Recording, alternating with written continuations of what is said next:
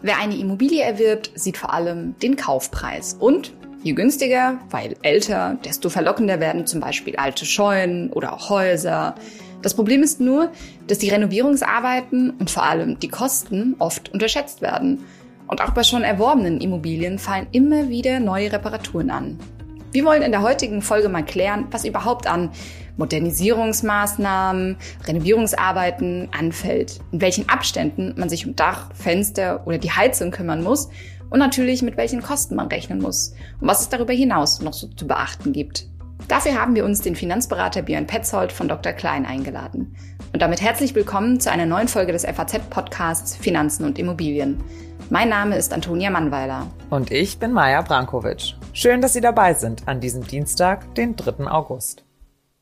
Dieser Podcast wird präsentiert von Visual West, digitaler Vermögensverwalter und 100%ige Tochter von Union Investment. Hast du deine Finanzen bereits im Griff? Als Robo-Advisor macht Visual West die Geldanlage für dich flexibel und unkompliziert. So hast du die Chance, in Zeiten von Null- und Negativzinsen mehr aus deinem Geld zu machen. Weitere Infos zu Visual West sowie zu Chancen und Risiken der Geldanlage findest du unter visualwest.de. Maja, du hast dir, das ist ja noch nicht so lange her, ein Haus gekauft. Musstet ihr eigentlich etwas renovieren?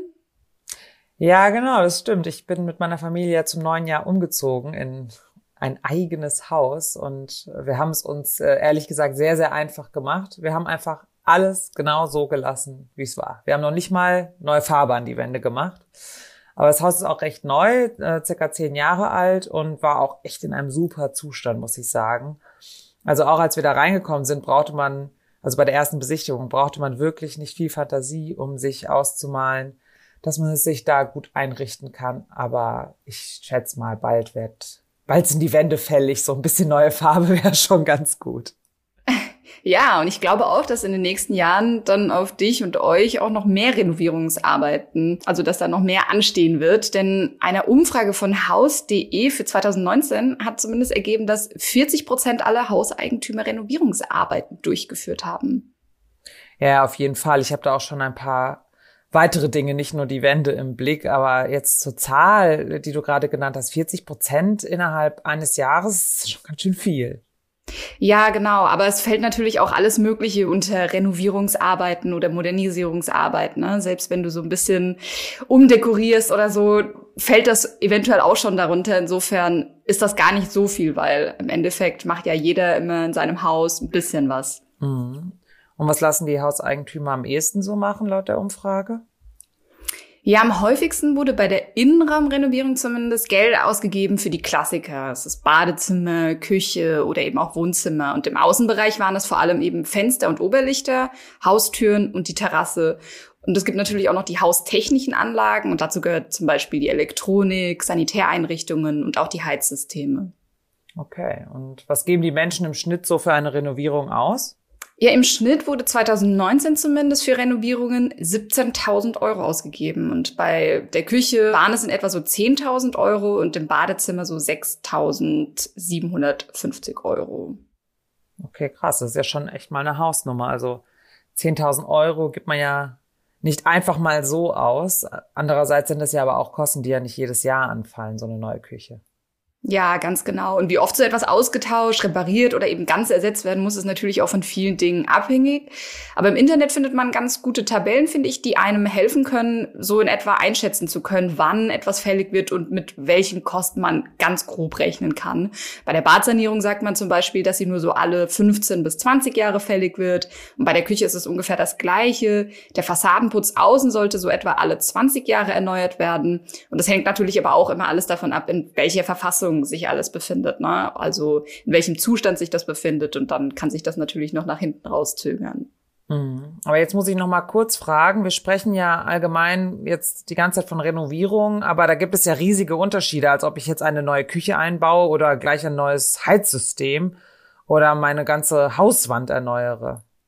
Ja, genau. Und das ist auch übrigens für Förderkredite wichtig zu unterscheiden, denn es gibt Modernisierungsmaßnahmen, die den Wert der Immobilie steigern. Es gibt Renovierungen, das sind eigentlich eher Verschönerungsprojekte und Sanierungen sind dagegen Reparaturen, wenn etwas wirklich kaputt ist.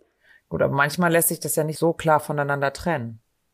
Genau. Und worauf man so alles sonst achten sollte bei Renovierungen, Modernisierungen oder Sanierungen, darüber habe ich mit dem Finanzberater Björn Petzold gesprochen. Hören wir doch da mal rein. Ja, lieber Herr Petzold, schön, dass Sie heute dabei sind. Vielen lieben Dank, dass ich dabei sein darf. Freut mich sehr. Danke. Wir wollen ja heute über das Thema Renovierungen und Instandhaltung sprechen. Was für Renovierungsarbeiten fallen da eigentlich so an, wenn man sich überlegt, ein Haus neu zu kaufen? Oder was sind so die ersten Dinge, an die man eigentlich denken sollte dabei? Ja, ja, also bei der Renovierung kann man ein Stück weit differenzieren. Ne? Also ein Punkt haben Sie gerade angesprochen und das ist auch, ich sag mal, in meinem Daily Business so der, der häufigste, der ist halt in Verbindung mit einem Kauf. Ja, in den seltensten Fällen ist das Objekt so beschaffen, dass die neuen Käufer dort so einziehen und sagen, super, das passt. Ähm, da werden kleinere Veränderungen vorgenommen, wenn das ein Baujahr jüngeren Datums ist oder eben auch größere bis hin zur Kernsanierung. Ähm, Ansonsten kann man aufzählen die, die laufenden Sanierungen, die halt, ich sag mal so nach zehn Jahren losgehen. Also bei uns, wir hatten damals ein Neubaureihen Eckhaus und da ging es so ziemlich pünktlich nach zehn Jahren los, dass dann mal am Heizung der Druckkessel kaputt war oder das Dach beim Gartenhaus, ähm, solche Sachen. Darüber hinaus habe ich halt laufende Renovierung. Das sind häufig auch so kosmetische, das weiß nicht, die Fingerabdrücke der Kinder, die Treppe hoch beseitigt werden müssen oder ähm, weiß ich nicht, neuer Bodenbelag im, im Badezimmer oder wie auch immer. Ja, und ansonsten mhm. halt, ja, wenn halt mal Mängel auftauchen, ja. Es muss ja nicht so schlimme Regenfälle sein, wie wir es jetzt leider jüngst in NRW hatten. Also es kann auch mal ein Rohrbruch sein oder ähnliches und das äh, ja, führt dann dazu, dass man halt dann auch dort Renovierungsarbeiten mal einleiten darf oder muss. Ne? Mhm. Genau, darüber würde ich erst später auch noch ein bisschen detaillierter sprechen wollen, über die Instandhaltungskosten. Aber jetzt ist es ja oft so, dass ältere Immobilien, wenn man sie sich anschaffen will, sehr viel günstiger sind als neue. Und es muss aber auch sehr viel mehr gemacht werden, was die gesamten Kosten, wenn man jetzt die teuren Renovierungsarbeiten dazu zählt, schnell steigen lässt. Und davon mal ganz abgesehen, ist es natürlich auch ein enormer Aufwand, je nachdem, Absolut. ob man eben auch einige Dinge sogar selbst übernehmen kann. Und in welchen Fällen lohnt sich der Aufwand überhaupt, dass man sagt, okay, man holt sich jetzt vielleicht, ich weiß nicht, man sieht ja immer mal wieder so Beispiele von einer alten Scheune und man sagt, oh, die richte ich her und dann wird das ein absolutes Schmuckstück. Aber wann lohnt sich das überhaupt auch finanziell, anstatt zu sagen, ich hole mir vielleicht doch lieber ein neues Haus? Ja, absolut. Also da muss man echt erstmal gucken, bin ich auch der Typ dafür? Also ich habe ganz viele Kunden, wie gesagt, wir sitzen mit unserem Büro ja in Mettmann und Wuppertal vor den Toren Düsseldorfs wo auch die Preislage recht angespannt ist. Und ähm, es gibt halt manche Kunden, für die ist es, äh, ich sag mal, die einzige Möglichkeit, wirklich ein Einfamilienhaus zu erwerben, wenn man eins nimmt, was halt schon etwas in die Jahre gekommen ist, ich sag mal aus den 60er Jahren. Und ähm, früher hat man eben dieses Haus errichtet und sich eine Einrichtung gekauft und dann stand das Ganze eben ganz, ganz lange da, bis man dann selber äh, ausgezogen ist oder vielleicht auch da verstorben ist. Und dann sind die Objekte dementsprechend in diesem Zustand da ist sehr, sehr viel zu tun. Und äh, vorab muss man sich die Frage stellen, ist das, bin ich überhaupt der Typ dafür, so eine Renovierung mhm. durchzuziehen? Angesichts der Preislage bei uns vor Ort ist es dann aber eine gute Gelegenheit, wenn man entweder vielleicht selbst ein bisschen handwerklich ja, geschickt ist oder ein paar Leute an der Hand hat, die es machen können. Ähm, Im Paket kann sich das durchaus lohnen. Ich glaube aber auch, ähm, weil die Preise eben so hoch sind, selbst für diese renovierungsbedürftigen Objekte, es muss ja nicht immer direkt eine Scheune sein, die umgewidmet wird, ähm, mhm. glaube ich, wird der ein oder andere auch nachher schon gedacht haben, Mensch, da hättest du auch äh, das Haus wegmachen können und ein neues hinsetzen können. Aber gerade mhm. so dort, wo die Preise sehr angespannt sind, ich glaube, da ist das noch eine sehr gute Option, um ja sich selber ein Haus leisten zu können und das individuell auch herrichten zu können. Mhm.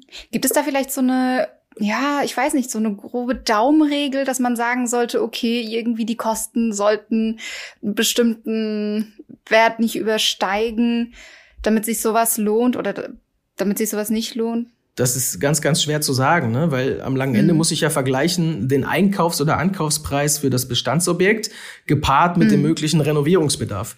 Dieser genau. kann ja schon extrem differieren. Ne? Ob jetzt jemand kommt mhm. wie ich, der nichts selber machen kann, ja, äh, oder jemand kommt, der halt handwerklich gut ähm, unterwegs ist oder einfach auch vielleicht ähm, in der Familie Unterstützung letztlich hat. Und das sind ja schon ganz unterschiedliche ähm, Packans. Ich muss halt wirklich gucken, ähm, Ankaufkosten, Renovierungskosten und wenn das halt in der Summe, ich sage jetzt mal deutlich unter den Neubaukosten ist, ja, ähm, mhm. dann würde ich das bevorzugen. Ist das nicht der Fall, kann ich Richtung Neubau gucken, aber dann kommen wir zum nächsten Thema oder nächste Herausforderung.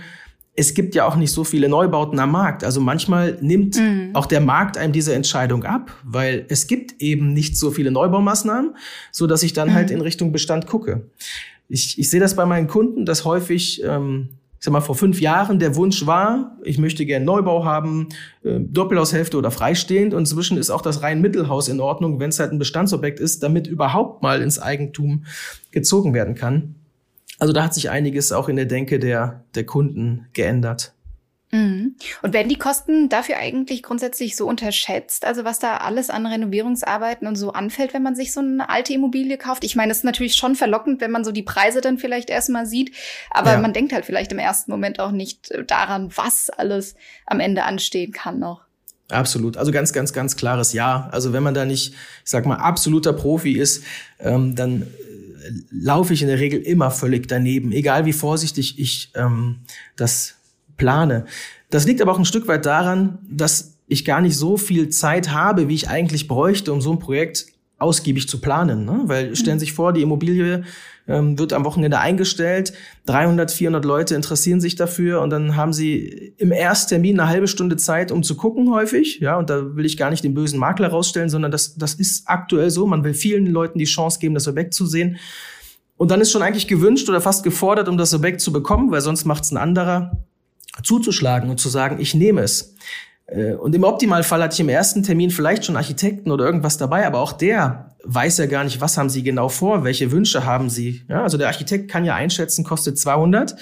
Äh, aufgrund ihrer Wünsche wird es aber eher 400. Ähm, und das ist ja häufig schon ein Thema, dass man gar nicht sagt, es wurde falsch angepackt, sondern ist es so viel Druck da drauf, dass es schwer ist, sowas in Ruhe zu planen. Das kann man machen, wenn ich das Haus von den Eltern erbe, dann kann ich da drei, vier Handwerker durchlaufen lassen für das gleiche Gewerk. Äh, und dann habe ich vielleicht auch den richtigen finalen Preis erwischt. Aber auch dann ne, werden sich Sachen ergeben. Ich habe es am eigenen Leibe erfahren. Wir haben Ende 9, Ende 18 ein Haus gekauft, kernsaniert. Und ähm, sie haben so viele Entscheidungen auf einmal zu treffen so dass sie gar nicht genau mhm. genau sagen können, welcher Preis pro Quadratmeter ist denn jetzt äh, für den Bodenbelag äh, im Wohnzimmer oder in der Küche oder im Bad und dann nimmt man doch die etwas schönere Badewanne und das subsumiert sich halt relativ schnell. Es ist unglaublich schwierig, das wirklich mhm. vernünftig zu planen und häufig hat man hinten raus leider dann ein Delta oder eben das Haus noch nicht ganz fertig. Ne? Ja, Sie haben jetzt ja schon auch äh, was ganz Interessantes mit angesprochen, und zwar, dass man vielleicht auch direkt bei der Besichtigung einen Architekten mitnimmt oder zumindest Leute, die eben eine Ahnung davon haben, wie man mhm. so ein. Haus vielleicht einschätzen kann oder was eben noch fällig ist an Reparaturen oder an anderen Renovierungsarbeiten. Also was sind denn so die, die Schritte? Worauf sollte man achten, wenn man sagt, okay, man kauft sich jetzt vielleicht ein altes Haus und man will es renovieren? dass man sagt, okay, man holt sich auf jeden Fall Experten, die sich damit gut auskennt, aber was sind denn noch so andere Dinge, auf die man da achten sollte? Ja, also das, das würde ich definitiv halt machen. Also gerade wenn es halt, ich sag mal, der, die, der Totalumbau ist, dann würde ich wirklich versuchen, direkt einen Architekten mit reinzunehmen, weil ähm, den wird man früher oder später ohnehin auch benötigen. Ähm, auch die Banken wollen halt ab einer gewissen Summe, dass ein Architekt eine Kostenschätzung gemacht hat. Da kann man auch nicht sagen, hier, es werden 150, weil das habe ich so geschätzt etwa.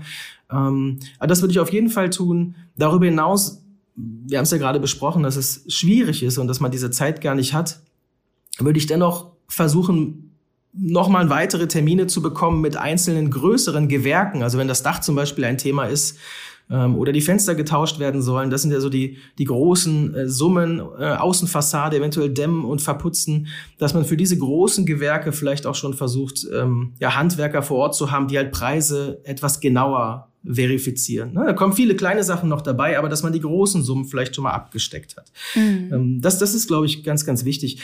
Ähm, alles weitere ist ehrlicherweise ein bisschen praxisfern äh, und ergibt sich dann wirklich erst, wenn ich den Kauf vollzogen habe. Mhm. Ehrlicherweise habe ich aber dann auch schon das Thema der Finanzierung geklärt, wo dann auch schon Farbe bekannt werden muss, wie viel ist der Renovierungspart. Ne? Das ja. ist so ein bisschen, ich sag mal, das Dilemma, wo der Kunde derzeit drin ist zwischen, ich möchte das Objekt haben, ich muss schnell sein und trotzdem möchte ich gut vorbereitet sein. Mhm. Jetzt haben wir auch schon vorher ein ganz kleines bisschen angesprochen, was denn auch so ansteht, wenn man schon Immobilienbesitzer ist. Mhm. Da kann man sich nämlich auch nicht einfach so zurücklehnen. Man muss ja gefühlt ständig etwas reparieren. Und was sind denn so die typischsten Instandhaltungsmaßnahmen? Was fällt da so an? Und vielleicht können wir mal mit dem Wichtigsten beginnen. Was ist denn so das Allerwichtigste dabei? Ach, das, ich meine, wir haben es ja gerade gesagt, diese großen Gewerke äh, wie, wie Dach und Fassade und Fenster, die ja auch Einfluss darauf nehmen, ähm, ja, wie, wie viel Energie muss ich in mein Haus reinstecken. Ja, das sind halt die, die größten Gewerke ähm, beim Dach, je nachdem, wie es halt gemacht ist. Das ist natürlich auch mal die Frage, ne, redet man halt von, von 30 bis 40 Jahre, aber es gibt halt auch Dächer, die sind halt 50 Jahre alt. Die haben einen guten Aufbau, da muss ich vielleicht einfach nur mal die Eindeckung ändern. Äh, bei den Fenstern ist das schon so, wenn die aus den 80ern letztlich sind, ähm, kann man halt durch den Tausch da einiges auch, einiges gewinnen, auch auf der energetischen Seite. Ähm, ja, und die Heizung ist alle 15 bis 20 Jahre sicherlich auch ein Thema. Ne? Ich denke, das sind so die, die mhm. großen ähm, Posten neben den ganzen mhm. anderen, die eher, ich sag mal, kosmetischer Natur sind, ne? wie die Böden, was ich schon sagte, oder Wände oder eben klar auch Bäder. Ja, also der Geschmack. Mhm. Wenn man schaut, wer in den 90er Jahren sich ein Bad gemacht hat, da war Terrakottatöne, Sandtöne ganz toll, ist heute eher nicht mehr so da. Ähm, also von daher, das sind ja so diese kosmetischen Dinge, die immer mal wieder auch letztlich kommen. Mhm. Jetzt haben Sie gesagt, bei der Heizung steht vielleicht eine Erneuerung alle 15 bis 20 Jahre an. Wie sieht das denn jetzt zum Beispiel mit den anderen größeren Sachen aus, die Sie auch schon erwähnt hatten, wie zum Beispiel mit dem Dach, mit ja. der Fassade oder den Fenstern? Ja. Wie oft muss man darauf achten, dass das eben erneuert wird? Also Dach, wenn man halt sonst ansonsten keine Probleme letztlich hat, ne, alle 30, 40 Jahre ist das sicherlich ein Thema. Auch von 50 Jahren spricht man da immer mal wieder. Ähm, hängt halt wirklich vom Aufbau letztlich ab. Ähm, die Fassade, die Außenfassade, wenn das halt so eine ordentliche Dämmputzfassade ist, sollte 40 Jahre lang ebenso halten. Ne? Auch da ist halt wichtig die Pflege. Das gilt halt generell fürs Haus. Je besser ich es pflege, desto länger kann das Ganze auch halten. Also da muss schon alle fünf bis zehn Jahre auch mal ähm, der Anstrich halt, der ja auch ähm, schützende Funktion hat, erneuert werden. Ähm, ja. Elektronik alle 30 Jahre sicherlich, ne, je nachdem, welche Anforderungen ich da habe. Wenn das jetzt alles irgendwie Smart Home sein soll, dann muss man vielleicht auch bei neueren Objekten halt schon mal rangehen. Mhm. Und Fenster sicherlich auch alle 30 Jahre so die Richtung halt, ne? Mhm. Okay, und gibt es, also ich meine einfach nur, damit man mal so ein Gefühl dafür bekommt, was sowas mhm. eigentlich kostet, wenn ich jetzt sage, okay, ich will das Dach irgendwie erneuern, mhm. was zahle ich denn da mhm. eigentlich dafür? Mhm. Jetzt vielleicht für so ein normales Einfamilienhaus, irgendwie mit weiß nicht, 150, 200 Quadratmetern. Ja. Ein normales Einfamilienhaus mit knapp 200 Quadratmetern. Aber äh, es ist halt immer von der Größe ein Stück weit abhängig. Ne? Aber ich meine, da haben wir gerade wieder das Thema äh, je ja, nach klar. Bedarf. Ähm, aber das, immer, das geht bei 25.000 Euro sicherlich los. Und dann hängt es natürlich von der Dachfläche mhm. ab. Ja? Ähm, und ja, wie umfangreich, ne, habe ich Gauben mit drin und solche Geschichten, die sind natürlich dann immer noch mal, was die Abdichtung angeht, ein bisschen spezieller. Welche Ziegel möchte ich haben? Ne? Da gibt's ja inzwischen noch diese schönen mhm. glatten, die sind halt ein bisschen teurer als die, die, die normalen. Aber wenn wir so sagen, ab 25.000 sagen wir nichts Falsches. Ähm, das kann durchaus hinhauen und dann, ja, mhm. je nach Objekt individuell geht das dann gen Norden. Mhm. Ja, weil ich Beispiele so toll finde. Wie ist das denn so mit so Fenstern und Heizungen? Was fallen ja, denn da so Pi mal Daumen ja. für Kosten an? Ja, also bei den Fenstern, je nachdem, wie viel ich habe, welche Ausführung ich haben möchte, ne, 15 bis 25.000 Euro. Mhm. Ne, auch mehr ist da sicherlich möglich, wenn ich sage, ja, aus, bei Fenster gehört halt auch ähm, Rollladen dazu oder eben Rough Store. Ne, das sind immer, wo ich auch eine schöne Beschattung machen kann. Äh, aber ich sag mal, 15 bis 25 mhm. ist das, was man so in der gängigen Literatur an der Stelle letztlich findet. Ähm, dann hatten Sie gerade noch den Punkt der, der Heizung. Und das ist ganz spannend, die habe ich noch mal ein bisschen zurückgestellt. Äh, ich kann halt ganz einfach sagen, dass ich alle 15, 20 Jahre da halt den, den Brenner mehr oder weniger tausche. Und das geht auch mit 5, 6, 7.000 Euro. Ähm, wenn ich halt wieder, ich sag mal, bei Gas zum Beispiel bleibe. Ähm, hingegen möchte ich halt was mit erneuerbarer Energie haben, wo ich natürlich auch die Möglichkeit habe, dort entsprechende Förderung mitzunehmen. Ähm, mhm. Geht das, ich sag mal, ab 15 los, wenn das halt so eine Luftwärmepumpe ist, aber geht halt schnell auch im Bereich 18, 20, je nachdem, wie viel, wie viel Leistung muss dieses Gerät haben, um das Haus entsprechend zu versorgen. Ähm, wenn ich eine mhm. Erdwärme habe, also mit einer Bohrung arbeite, ist es natürlich noch mal ein bisschen mehr. Mhm.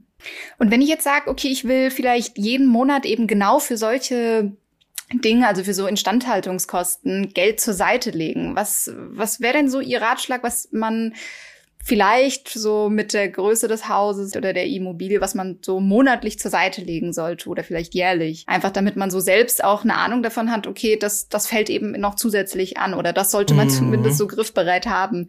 Mhm. Ja, ich habe ja lange, lange auch für eine Bausparkasse gearbeitet. Da war das natürlich immer auch ein Stück weit so Argument zu sagen, selbst wenn mein Haus gerade neu ist, bau dir eine Rücklage letztlich auf, weil irgendwas mhm. kommt immer. Auch beim Neubau kommt das. Ne?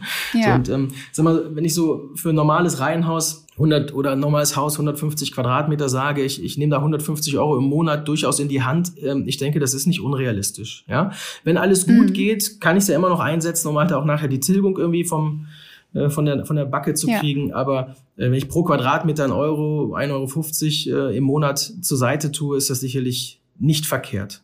Mhm. Hängt natürlich davon ab, ne? wie, wie ist mein Objekt beschaffen, wenn ich es übernehme. Ne? Ja, klar. Kann man denn den Immobilienwert auch durch bestimmte Sanierungsarbeiten eigentlich noch steigern? Das ist die Frage, wer bewertet den. Ne? Aber ähm, sag mal so, wenn Sie jetzt natürlich ein Objekt ähm, erwerben oder ähm, auch übertragen bekommen, ne, erben, ähm, hat sich halt schon gezeigt, sag mal, wenn es, wenn es optisch einen sehr guten Eindruck macht, dann äh, wird der Preis auf jeden Fall gesteigert. Ne? Und ähm, das hat nichts mit der substanziellen Bewertung zu tun, was eine Bank vornehmen würde. Aber wenn ich vorhabe, das Objekt ähm, einmal zu veräußern, ist es halt immer gut, wenn das einmal weiß durchgestrichen ist. Es ist immer gut, vielleicht auch je nachdem wie der Bodenbelag ist, vielleicht den ein Stück weit zu ersetzen, weil der erste Eindruck ist das, was den Interessenten am meisten ähm, inspiriert und anspricht. Äh, dazu gehören natürlich auch saubere, ordentliche Bäder.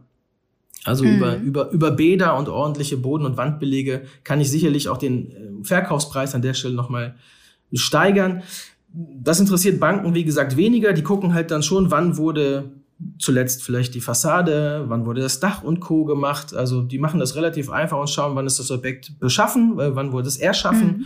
welches Jahr haben wir heute, wie lang ist die rechnerische Lebensdauer von so einem Objekt und jede Maßnahme, die ich dazwischen ergriffen habe, jede Modernisierung sorgt dafür, dass das Objekt ein wenig verjüngt wird und dementsprechend im Wert mhm. halt auch steigert. Also deswegen sagte ich ja eingangs, eine regelmäßige Pflege ähm, kommt einem nicht nur auf der energetischen Seite entgegen, sondern auch, wenn ich mich irgendwann von dem Objekt mal trennen sollte, ist es halt immer gut, wenn man A, diese Sachen gemacht hat und vielleicht sogar auch dem Verkäufer das dokumentieren kann. Das gibt ihnen ja auch ein gutes Gefühl, wenn sie ein Objekt erwerben und sehen, Mensch, da wurde immer was gemacht, der hat halt sogar die Rechnung letztlich dabei. Also, mhm. das ist schon. Also Scheckheftpflege auch für die Immobilie. Sicher, sicher, sicherlich von Vorteil, definitiv, ja. Macht einen guten mhm. Eindruck. Was ich mich auch noch gefragt habe bei dem Thema Renovierungen ist ja auch das Thema altersgerechte Umbauten. Mhm. Wird denn daran eigentlich auch gedacht? Also wenn man zum Beispiel die Immobilie selbst nutzen will oder selbst wenn man sie veräußern will, dass da bestimmte Dinge eben so vielleicht auch umgebaut werden oder renoviert werden, dass sie dann auch für Personen im höheren Alter noch begehbar sind zum Beispiel. Also was jetzt auch Treppen angeht, dass das breit genug ist, dass vielleicht auch was Elektrisches noch hochfahren kann oder auch in den Bädern selbst, dass man vielleicht jetzt nicht mit so hohen Wannen arbeitet. Ist das ja. eigentlich auch etwas, das wichtig ist und vielleicht unterschätzt wird?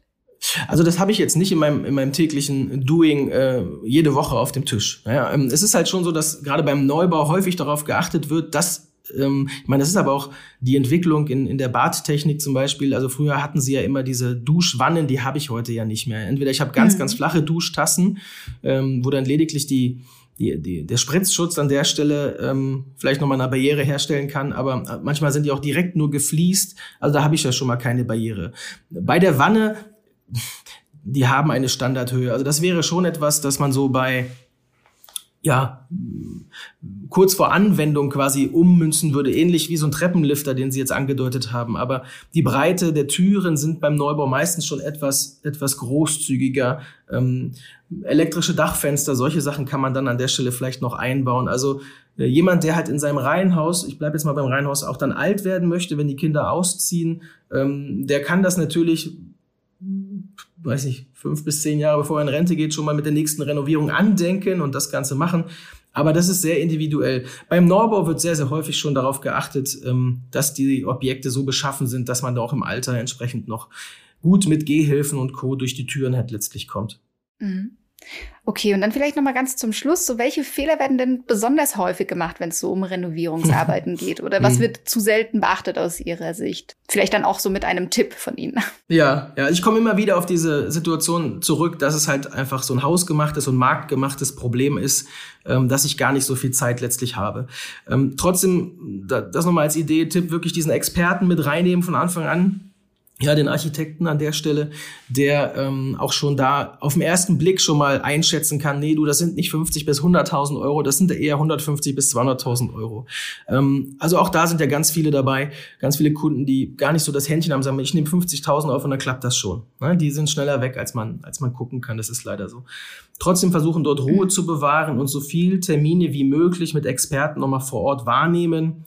Ähm, aber das ist halt wirklich ein Drahtseilakt, dass man da nicht zu viel Zeit des Maklers oder Verkäufers äh, in Anspruch nimmt und nachher dann ohne Immobilie da steht. Dennoch darauf achten.